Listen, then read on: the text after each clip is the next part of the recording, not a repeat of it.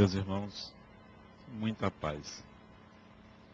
Dia de quarta-feira, normalmente eu não almoço em casa. Eu tenho habilidades culinárias e eu então faço a comida no meu local de trabalho. Tive um curso para aprender a cozinhar, preparo a comida e como lá na clínica onde eu trabalho. Aquela comida que eu aprendi a fazer em três minutos, pelas minhas habilidades culinárias. E almoço lá. Ontem eu tinha terminado de almoçar, era por volta de doze e meia, quando estava sozinho na clínica, quando bate uma pessoa à minha procura, uma mocinha de seus 23 anos de idade. Abri, ela entrou aflita, me pedindo socorro, me pedindo ajuda, porque se sentia perseguida por uma entidade espiritual. Permiti que ela entrasse e comecei a atendê-la. Ela disse que estava dirigindo e sentiu a presença de um espírito e quase perde os sentidos. Como estava próximo dali, parou e estava me pedindo ajuda. Interessante quando ela sentou na minha sala, numa cadeira em frente à minha, eu notei que outra pessoa entrou também na sala. Eu senti a presença de uma mulher. Mas eu não via, porque o fenômeno é, é um pouco estranho. Você sabe que tem alguém ali, mas você não vê. Sabe até algumas características, mas não vê. E eu vi que essa mulher sentou-se no sofá atrás de mim. E eu conversando com ela, eu disse a ela que ela permitisse ali a manifestação do Espírito. Mas ela disse que não sabia o que era isso, nunca tinha acontecido isso na vida dela. Que ela, ela tinha medo, que ela não sabe o que fazer. Eu disse: feche os olhos e respire fundo. Quando ela fechou os olhos, ela incorporou o Espírito. A mulher. Ela disse chamar-se Diana o nome dela, e disse que estava acompanhando aquela mocinha porque tinha simpatia por ela, gostava dela. E eu disse a ela que se ela gostava, deveria ajudar. Ela disse: Pois eu estou ajudando, eu que a trouxe aqui para você orientá-la. E conversamos pelo menos uns 15 minutos com essa entidade espiritual, ela dizendo quem ela era, a quem ela estava ligada na vida daquela moça. E eu orientei que ela leva, conduzisse a médium para uma orientação num centro espírita ali próximo. Ela então se despede, a garota volta-se, pergunta o que é que tinha acontecido. Eu disse, relaxe. Quando relaxou, entrou outra entidade. Dessa vez foi um homem que conversou comigo e eu acho que eu o conheço. É alguém que trabalha lá na clínica atendendo pessoas perturbadas que ocasionalmente frequentam um consultório de psicologia. E aí conversamos, ele falou algumas coisas sobre psicologia, sobre é, harmonia, sobre paz, né? mais ou menos uns 10 minutos nós conversamos e ele se retira. E a moça então volta a si, perguntou o que aconteceu, eu disse, relaxe. Aí entrou uma terceira entidade, né? Entrou uma terceira entidade, e essa entidade me trazia uma sensação de sensualidade. A entidade disse que queria dançar. Eu disse, pois dance. E ela se levanta e passou mais ou menos uns 20 minutos dançando na sala. Uma dança diferente, sozinha, em pé, circulando o tempo todo, dançando. Eu notava que a moça estava exausta e eu disse: continue até exaurir toda essa força. Né? E ela ficou dançando talvez 25 minutos de dança na sala e eu assistindo ali. Ela não aguentou e caiu no sofá. Voltou a si, sem entender o que estava acontecendo, e eu criei expectativa de uma quarta entidade se manifestar, para que ela, então, já não mais conseguisse que a mediunidade ali aparecesse. Então, uma quarta entidade se manifestou e dessa vez ela ficou sentada no sofá, silenciosa, como se estivesse em atitude de meditação. E ali ficou, talvez por uns cinco minutos, e ela então voltou a si. E aí conversamos, eu e agora a garota, né, sobre, sobre mediunidade, sobre o controle do corpo, sobre influência espiritual, mostrando a ela que as entidades que estão acompanhando ela são espíritos afins, não são espíritos perturbados, não se trata de uma obsessão, mas sim da influência de espíritos que estão na vida dela para orientá-la, para que ela dê curso ao desenvolvimento da mediunidade dela. Então foi uma conversa aí que durou talvez uns 40 minutos. E eu fiquei um pouco chateado porque perdi o meu sono habitual. Né? Eu estou ali, mas não estou de plantão para isso. Mas aconteceu e ela saiu dali melhor, livre, leve e solta, para dar seguimento à sua vida e à sua mediunidade. São oportunidades que é, o destino, a vida nos oferece. Nesse caso, uma oportunidade maravilhosa de contato com o espiritual, sem que isso lhe traga nenhum transtorno na vida. Quantos lidam com a mediunidade de uma forma é, desagradável, perturbadora, prejudicando a vida, às vezes exigindo internações ou medicamentos ou contenções diversas. Então, nesse caso, a benignidade aparece para é, contribuindo para a pessoa. Isso foi ontem. Quando foi hoje? Novo caso, de manhã. Outra pessoa me procurou dessa vez na minha casa. Vizinho. Olha, vizinho é um problema, né? Eu moro num condomínio maravilhoso. O que não é bom são os vizinhos. O vizinho foi lá porque a filha sentiu uma influência espiritual que a fez é, desmaiar em pleno shopping center.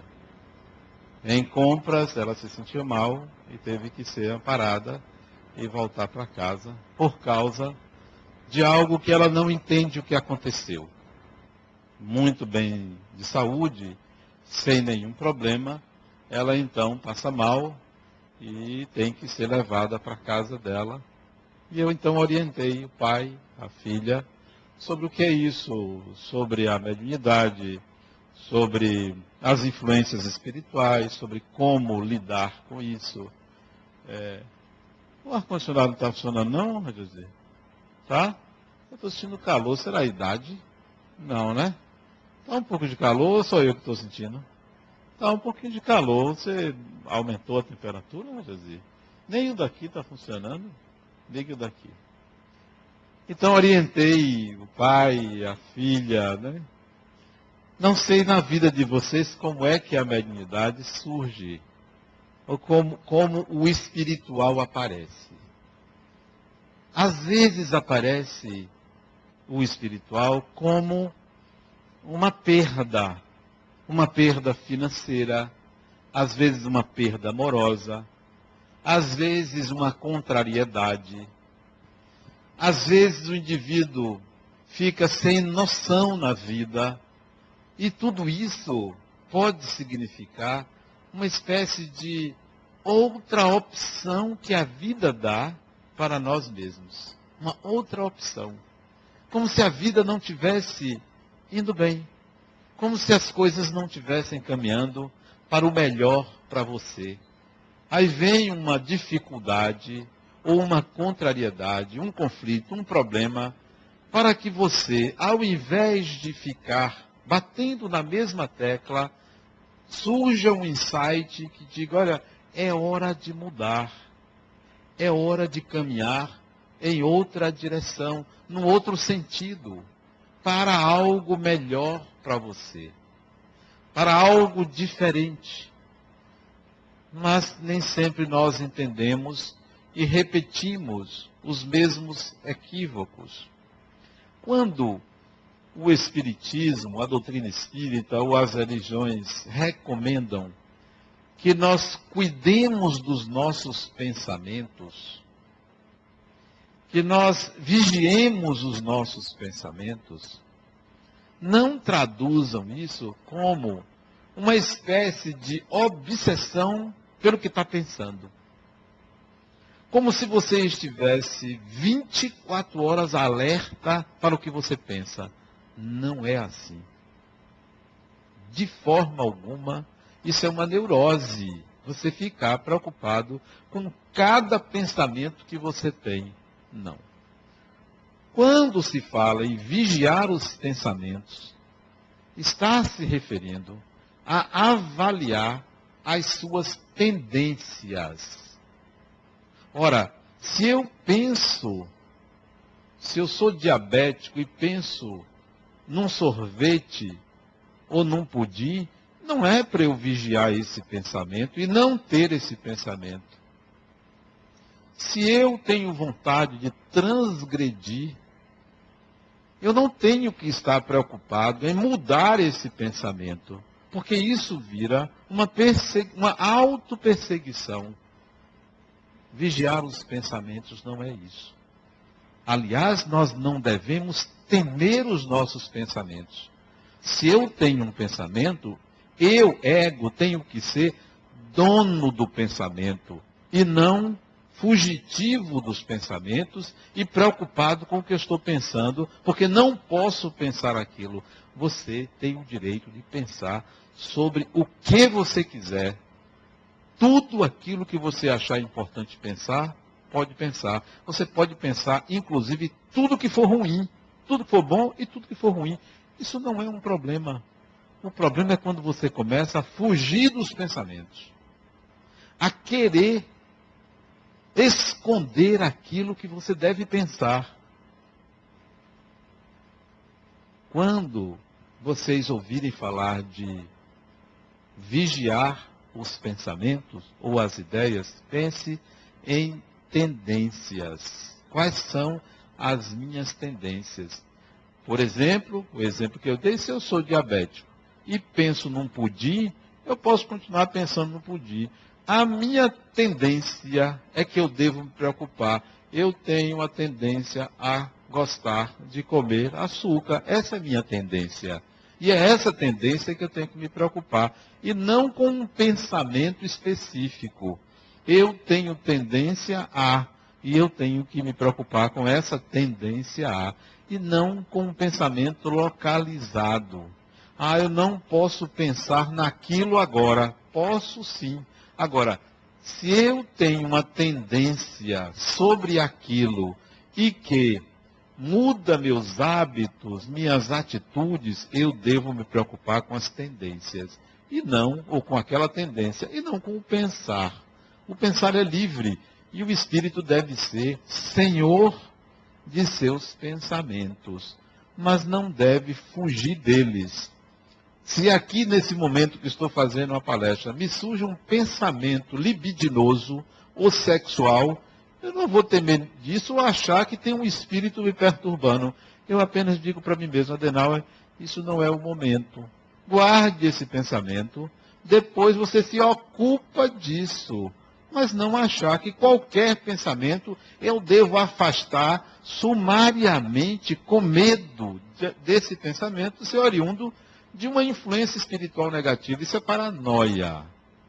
Você é dono de seus pensamentos, você é quem deve escalonar ou guardá-los devidamente e voltar a pensar neles no momento adequado.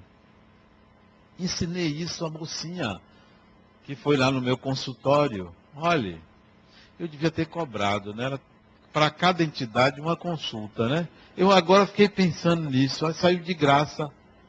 Eu devia ter cobrado, foram quatro, quatro vezes. É, daria um bom dinheiro, rapaz. Eu vi que eu fui passado para trás. Ó. E trabalhei fora do horário de expediente, o que é hora extra, então é dobrado, né? É, rapaz, dava um bom dinheiro isso. Mas deixando isso de lado, coloquei para ela, você não tem que ficar preocupada se tem um espírito lhe seguindo, porque tem, sempre tem. Todo mundo tem.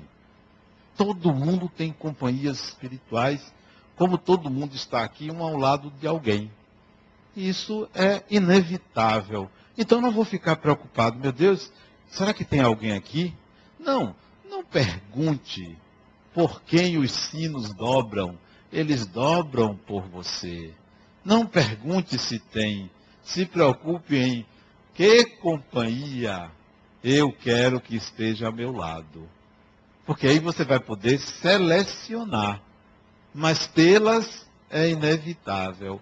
Então, sempre tem. Então eu vou ficar preocupado, meu Deus, será que se eu pensar nisso, eu vou atrair determinado espírito? Aí você fica engessado do pensamento. Não. Pense no que você quiser. Pense no que você quiser, sabe por quê? Porque o espírito que está ao seu lado não é atraído pelo seu pensar. Porque senão ninguém aguenta. Você já pensou? Se fosse pelo seu pensar, e você pensa N coisas durante o dia, seria o universo todo em torno de você. Não existe isso. Você atrai as suas companhias espirituais pelas suas tendências. Então, o guloso atrai gulosos, né? Tendências são tendências, não é o pensar em si. Traduza o pensamento em tendências para que isso não vire uma paranoia e você não poder pensar em tempo algum. Todos os espíritos que nos acompanham pensam tudo o que você pensa. Todo mundo pensa tudo. Ninguém está livre de ter pensamentos os mais diversos, inclusive nas horas mais impróprias. São pessoas, espíritos são pessoas. São seres humanos. Então pensam, não é o pensar que atrai, são as tendências. Por outro lado, essas tendências, ou macro tendências, não são as únicas forças atrativas dos espíritos os nossos sentimentos. Os nossos sentimentos atraem os espíritos. Que sentimentos? Primeiro, o sentimento de gostar de alguém. Se você gosta de alguém e há reciprocidade, esse espírito vai se sentir atraído por você e você por ele. Então, é um gostar. E ninguém gosta de outra pessoa à primeira vista se não houve um contato anterior, ou noutra vida, ou em alguma época. Então, os espíritos nos seguem pelo gostar ou amar. Mas também o ódio vincula, atrai. Então, se você odeia uma pessoa e esta pessoa odeia você, então vocês, são, vocês se atraem. Vocês estão conectados. Quando você vê uma pessoa que você não gosta, você se desconcerta. Você sai do seu eixo. Isso é um vínculo. Essa pessoa tem o poder de mexer com você. Então, as emoções, os, os sentimentos, atraem as entidades espirituais. Então, não é o pensar. Pense o que você quiser. São as suas tendências que atraem e as suas emoções, não o seu pensamento. Essas tendências e se você quiser traduzir tendências com uma maneira de pensar repetida, aí sim, torna-se uma tendência. Se todos os dias eu penso de uma determinada forma, então eu estou dentro de uma tendência. Se todos os dias eu penso daquela forma, eu estou dentro de uma tendência. O que atrai uma entidade não é o fato de eu estar pensando, é a tendência. Então, Isso que você pensa repetidas vezes gera um destino. Gera um destino. E você se vincula a esse destino. Não pelo seu pensar, mas porque o pensar repetido é uma tendência. Então a sua tendência gera um destino. Essa, esse destino poderá mudar ou não. Se você acredita nesse seu pensamento dentro de uma tendência, isso vai acontecer lá adiante. Há um caso de um espírito, eu não me, não me lembro se foi Humberto de Campos que conta isso, que tinha um espírito que ele é, ficava querendo ganhar na loteria. Ganhar na loteria. Então ele pensava muito isso, ganhar na loteria. E apostava. Nunca ganhava, mas ele ficava assim, insistentemente. Não, acho que não é o caso de ninguém aqui, né? De jogar em loteria. Vocês não acreditam nessas coisas, né? Vocês acreditam no esforço, no trabalho para ganhar dinheiro. Ninguém fica nessa fantasia mágica de ganhar dinheiro pela loteria. Pois esse espírito ficava pensando. Ele pensava em enriquecer. Dessa forma. Ora, qual é a tendência desse indivíduo? É uma tendência mágica de resolver os problemas dele de forma mágica, porque ele acha que o dinheiro é que é a solução dos seus problemas. Não entende que a solução dos seus problemas é encará-los, é capacitar-se para vencê-los e não ganhar fortunas para, ter, para resolver. Pois bem, esse sujeito é, jogava na loteria desde jovem. Morreu e não ganhou um prêmio. Nem rifa de centro espírita ele ganhou. Porque rifa de centro espírita é um negócio que às vezes é marcado, sabia? Aqui, olha como são as coisas. Aqui sortearam um relógio. Sortearam um relógio. Não sei quantas pessoas compraram o bilhete. Tudo enganado. Quem ganhou foi uma dirigente. Olha, veja se isso não tem alguma coisa aí de. A dirigente ganhou.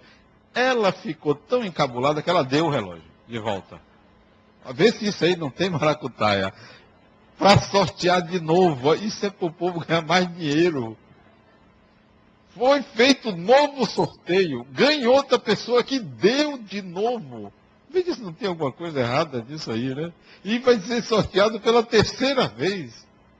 Então tem gente que nem rifa de centro espírita ganha. Pois ele morreu gastou muito dinheiro jogando na loteria, comprando aqueles bilhetes de loteria, nunca ganhou um centavo. E desencarnou. Desencarnou, não percebeu que desencarnou, desencarnou de velho, não percebeu que desencarnou e se viu no mundo espiritual rodeado de cédulas. Rodeado de cédulas. Ganhou ganhou. Veja o que o pensamento fez com ele. Ficou rico, riquíssimo, mas desencarnado. E o dinheiro estava na mente dele, no pensamento. Pensamento repetido é tendência, tendência gera destino e o destino acontece. Olha como aconteceu com ele. Ele foi se ver rico depois da morte, não em vida. Aconteceu. Você cria o seu destino. Aí o cuidado. Exatamente por isso. Porque você cria o seu destino. E esse destino não quer dizer simplesmente o que vai lhe acontecer nesta vida, mas sim como estará o seu psiquismo nesta vida ou em outra vida, ou no mundo espiritual. É como estará o seu destino. O seu destino não é necessariamente o que acontece fora de você, mas é o que se passa no seu mundo íntimo. Esse é o seu destino e você o constrói em cima dessas tendências ou de pensamentos repetitivos, padrões mentais repetitivos sobre pessoas, coisas, processos, conflitos, sobre prazer, sobre tudo. Você cria esse destino. Humberto de Campos, inclusive, eu não estou lembrado do livro que eu li, ele conta a história de um sujeito que ele era hipocondríaco. Hipocondríaco é aquela pessoa que tem mania de doença e mania de se automedicar. Não é o caso de ninguém aqui, que ninguém aqui se automedica. Ninguém anda nem receitando remédio para os outros, que é outra coisa absurda. Tem gente que tem essa habilidade. De fulana, eu tomei um remédio e funcionou. Experimente. A pessoa nem doente está, mas ela tem tanta convicção que o remédio é bom que passa para outra pessoa. Eu fiquei ótima. Toma para você ver se você não vai ficar boa. Então, ele conta o caso de um homem que era hipocondríaco. Ele era tão vidrado em doença que ele comprou um guia médico que tem a descrição, o nome da doença, a descrição dos sintomas, o remédio adequado. Ele comprou, conseguiu comprar e tinha um, um compêndio, uma espécie de receituário de tudo quanto era doença. Isso existe. Chama DF. Mas isso é, é lá atrás, foi na década de 30. Pois bem, ele estava em casa e ele sentiu um desconfortozinho aqui na altura da clavícula. Pegou o guia e foi procurar onde tinha alguma coisa ligado a uma dor por aqui. Abriu, procurou. Ele tinha deixado o negócio no fogo foi lá, deixou o livro ali em cima da mesa, foi lá para desligar o fogo e voltou. Só que ele não notou que o vento mudou algumas páginas e parou na página de infarto. Ele começou a ler o negócio do infarto e começou a sentir a impressão. Sabe o que aconteceu? Infartou e morreu ali. Olha, que, que coisa maravilhosa, né? Que coisa boa acontece, né? Você cria o seu destino. Pois ele desencarnou ali. No sintoma, não tinha infarto, coisa nenhuma, mas ele tinha uma fixação tão grande pela doença que ele acabou criando os sintomas e desencarnou ali. E tem gente que é assim, que cria, cria doença sem tê-la. Se você lê bula de remédio, você não toma um remédio. Porque a indústria farmacêutica se previne a qualquer possibilidade de demanda judicial contra por não ter colocado que aquilo poderia acontecer. Então você tem uma série de reações adversas. Se você for por ali, você não toma. Por falar em indústria farmacêutica, é graças a essa credulidade excessiva e esse hipocondrismo característico do ser humano, principalmente no Brasil, que a indústria farmacêutica fatura horrores. Aconteceu recentemente a publicação de uma especialidade médica é, chamada DSM-5, o DSM-5 ocupa o lugar que era do DSM-4. DSM são as iniciais de algo como Manual Diagnóstico de Doenças Mentais. É um capítulo do CID-10, do Catálogo Internacional de Doenças. O DSM-4 cuida só. O DSM cuida só das doenças mentais. Ok. E o DSM é publicado pela Sociedade Americana de Psiquiatria. Era o 4 e esse ano foi publicado o 5. Então são todas as doenças mentais. Se você ler, você não escapa. Mas é sério. Eu parei porque eu estava me enquadrando umas três. E eu cuido das pessoas. Então, se eles souberem que eu tenho aquilo ali, não vão me procurar mais, eu preferi não ler. Não fica ninguém Sabe por que isso acontece? Está perdendo até a credibilidade o DSM.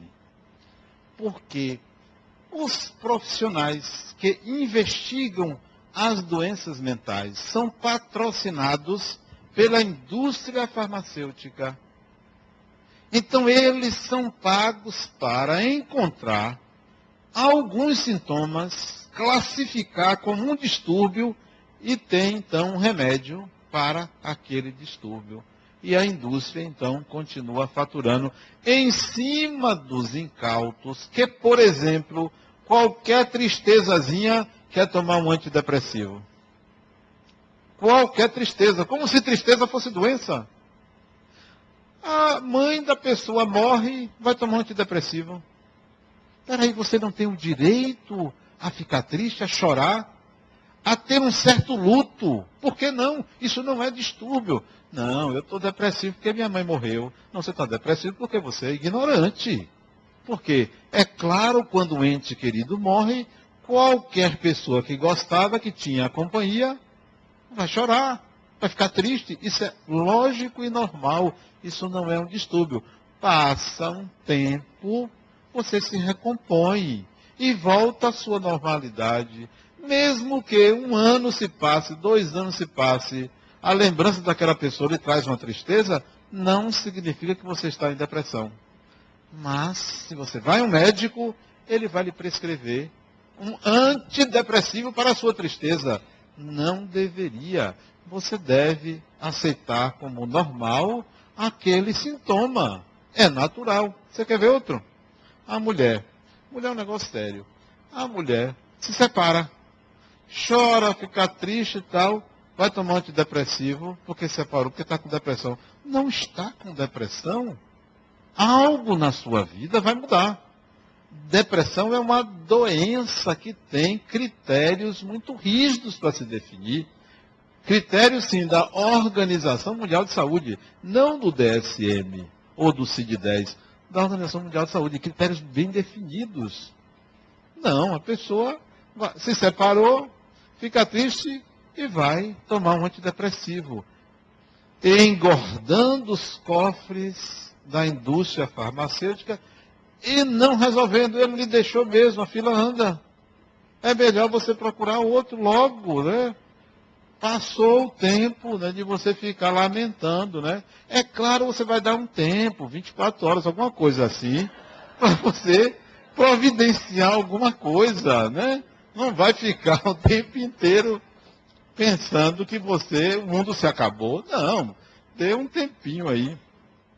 Eu tenho uma amiga, essa é minha amiga, e ela descobriu que o marido traiu ela. Coisa rara, coisa muito rara, né? Quando ele traiu ela, ela resolveu separar. Você sabe em quanto tempo ela se separou? No dia seguinte. Foi, ela foi ao cartório, preparou, trouxe para ele, para ele, no dia seguinte, trouxe para ele assinar, não tinha filhos, vamos nos separar, ele aceitou, separou por 24 horas. Na semana seguinte ela já estava na balada. Essa é decidida. Tem outras não. O sujeito não prestava. Ela já não gostava dele, mas vai ficar um ano inteiro lamentando a perda, entrando em depressão. O seu pensamento gera um destino porque a sua tendência é para a lamentação a sua tendência é para a vitimização. Essa é a tendência. Se a sua tendência é para a vitimização, você está estabelecendo o seu destino. O seu destino é recorrer a um Deus salvador, a um espírito que lhe proteja, a alguém que venha resolver para você. Quando não é, é um remédio. Tem que ter um remédio para resolver aquilo que mostra a você que você precisa se calçar, ter bases, e não simplesmente ficar se lamentando dos conflitos da vida.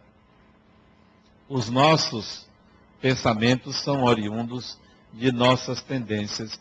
Não vamos ficar preocupados. Eu coloquei no meu blog a semana passada algo sobre é, proteção Proteção. Como é que você pode se proteger? Como é que você pode se proteger do mal que vem do outro? A pessoa tem inveja de você. Como é que você se protege? A pessoa lhe deseja mal e você não sabe. Como é que você se protege? Existem circunstâncias da vida que vêm a você. Como é que você se protege? É, nessa mesma quarta-feira, já que eu não dormi, a pessoa não, deixou, não me deixou dormir, que eu acho um crime não deixar a pessoa dormir, né? Você acorda cedo e ainda a pessoa não deixa você dormir depois de meio-dia, isso é um crime. Eu fui sair, andei um pouquinho.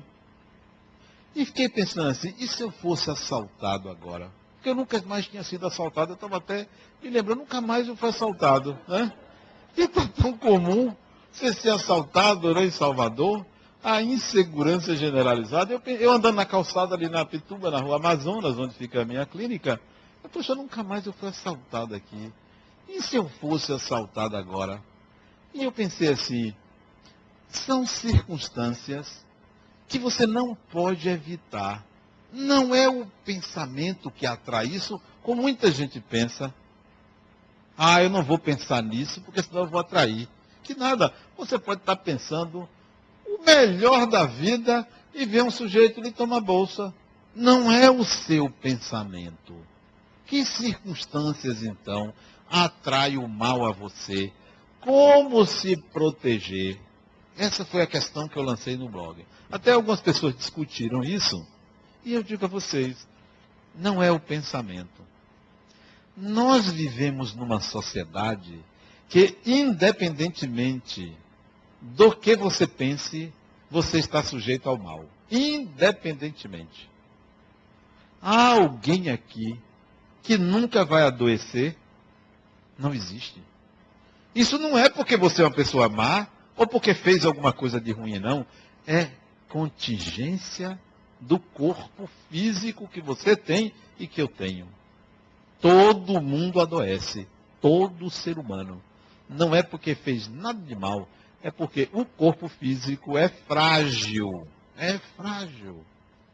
Então, não considere adoecer algo que você poderia ter evitado com algum tipo de sortilégio ou de proteção para evitar aquilo.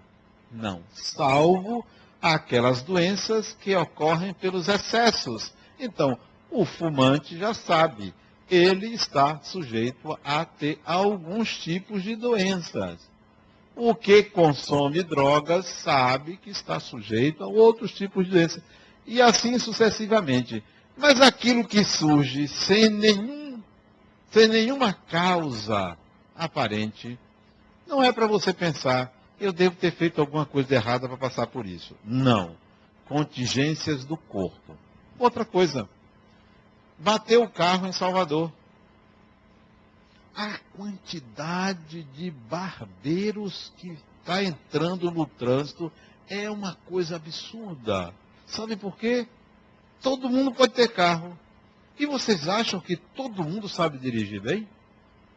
É todo tipo de barbeiragem que você vê.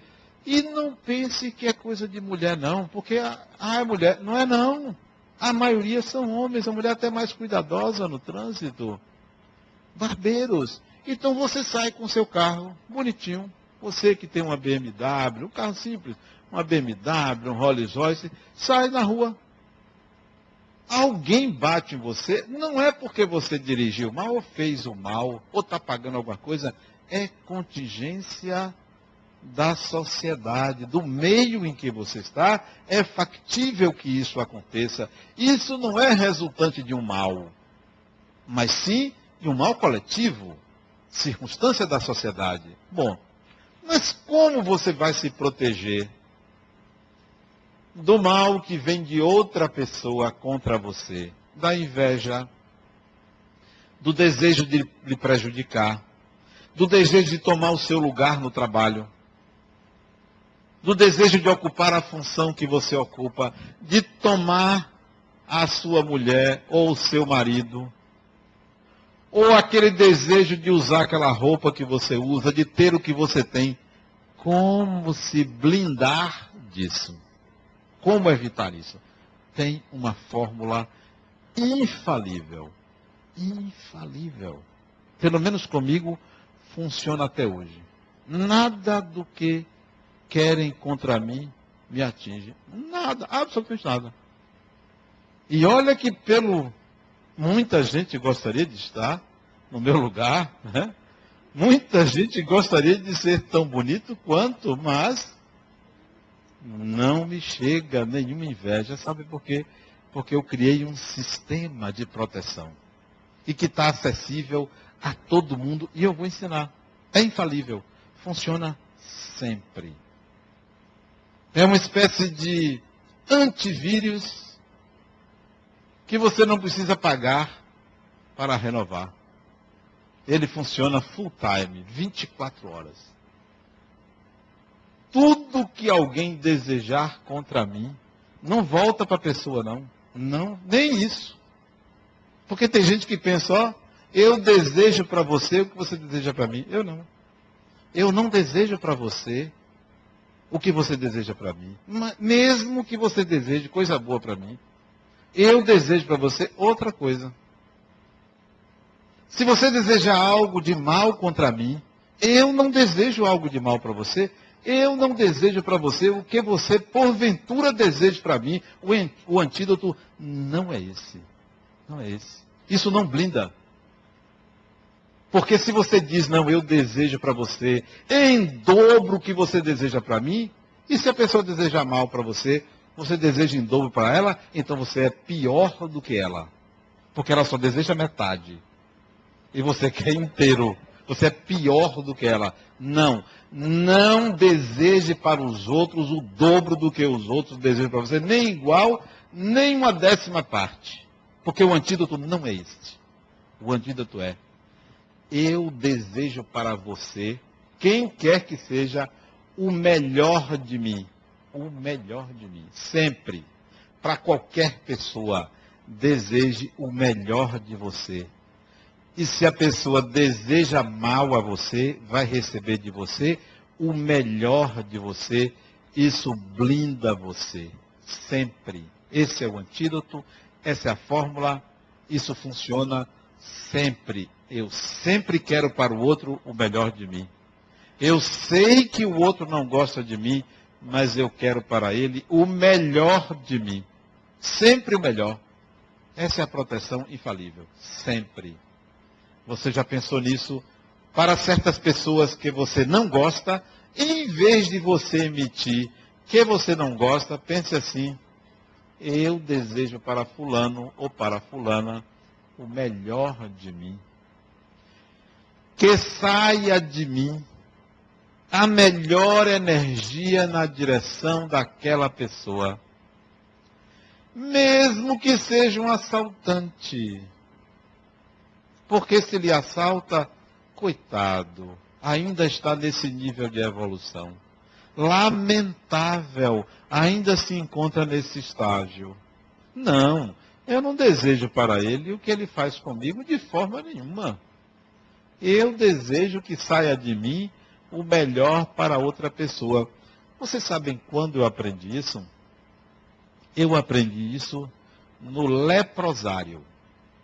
No leprosário.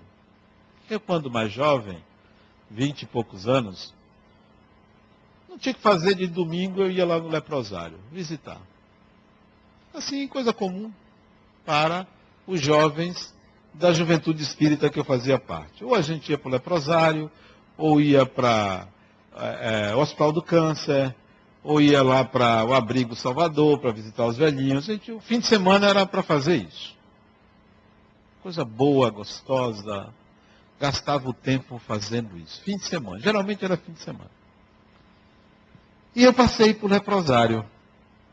E eu conheci um homem chamado José Dalmiro. Conheci. Como é que eu conheci José Dalmiro? Ele já desencarnou. Eu conheci José Dalmiro através de Verdinho, era outro interno na colônia de Hansenianos.